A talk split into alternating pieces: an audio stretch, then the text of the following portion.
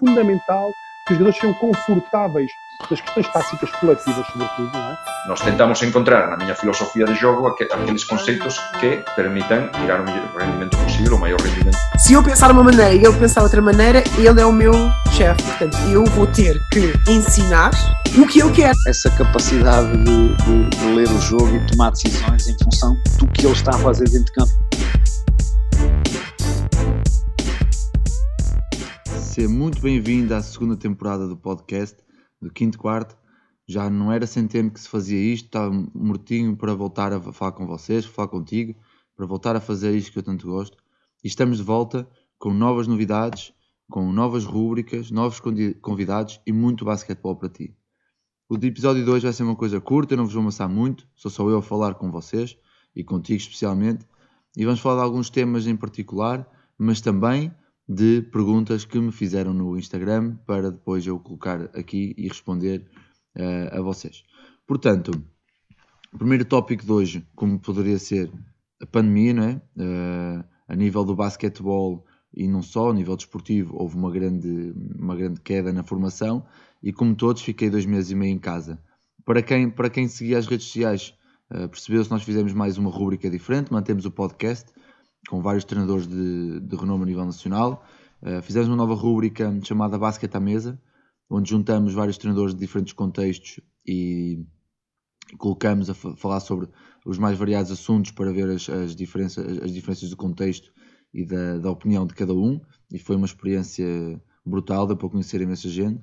E também criamos o primeiro, o primeiro programa de, de streaming ao vivo, de streaming ao vivo não, de plataforma de vídeo ao vivo uh, de análise de, jogo, de, jogos, eu e o Diogo Cunha, onde convidávamos um, um, treinador por semana para analisar dois jogos, fosse a Liga Masculina, a Liga Feminina, a ACB, a Liga Italiana, e foi uma experiência fenomenal, deu para aprender, para aprender imenso com quem lá esteve, deu para interagir com toda a gente a partir dos comentários, a partir de mensagens que me enviavam, e por isso quero-te agradecer a ti e a todos que ouviram, por, eh, por, terem dado, por terem dado esse apoio, por continuarem a apoiar todos os projetos que nós de forma inconsciente começamos e sem saber muito bem se vai, se vai funcionar.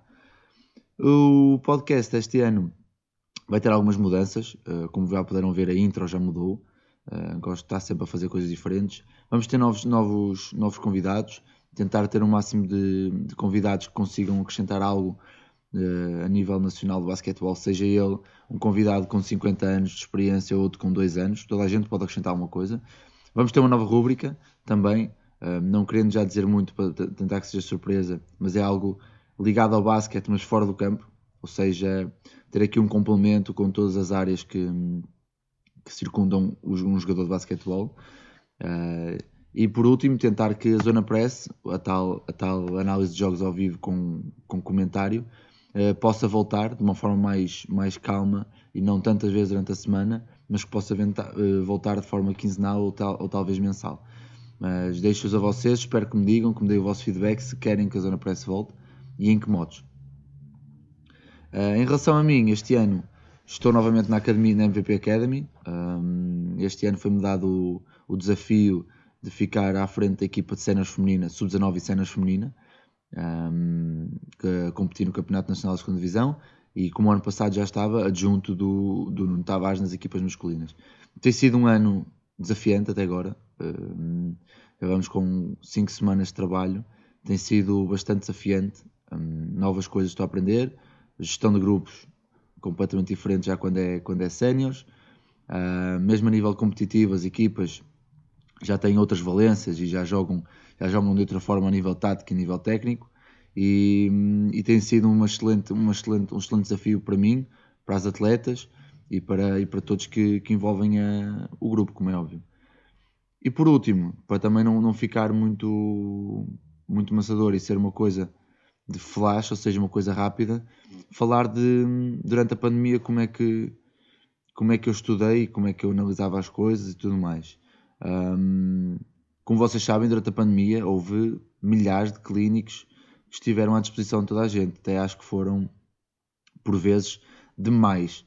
Um, mas deu para todos, todos os tipos de treinadores, todos os géneros de, de basquetebol, para toda a gente aprender. E, e foi um bocado por aí, ver o máximo de clínicos que pude, de começar a retirar ideias para, para esta época, Uh, estar sempre em contacto com outros treinadores, uh, não só nos podcasts, mas também a nível, a nível pessoal e diariamente tentar contactar e criar uma rede de contactos ainda maior com todos os treinadores que, que é possível. E aos poucos fui, fui pedindo opiniões, fui, fui falando, debatendo temas e foi por aí um bocado o meu estudo, foi um bocado de, de falar com outros treinadores e perceber as ideias deles e tentar incorporar isso na minha, na minha filosofia ou na minha, na minha maneira de pensar o basquete. Pronto, basicamente foi isso. A parte da análise de vídeo passou muito pela Zona Press também. Obrigatoriamente tínhamos que fazer uma análise prévia para ter as coisas preparadas. Obviamente continuei a ver jogos, não, não, não da altura, mas de antes.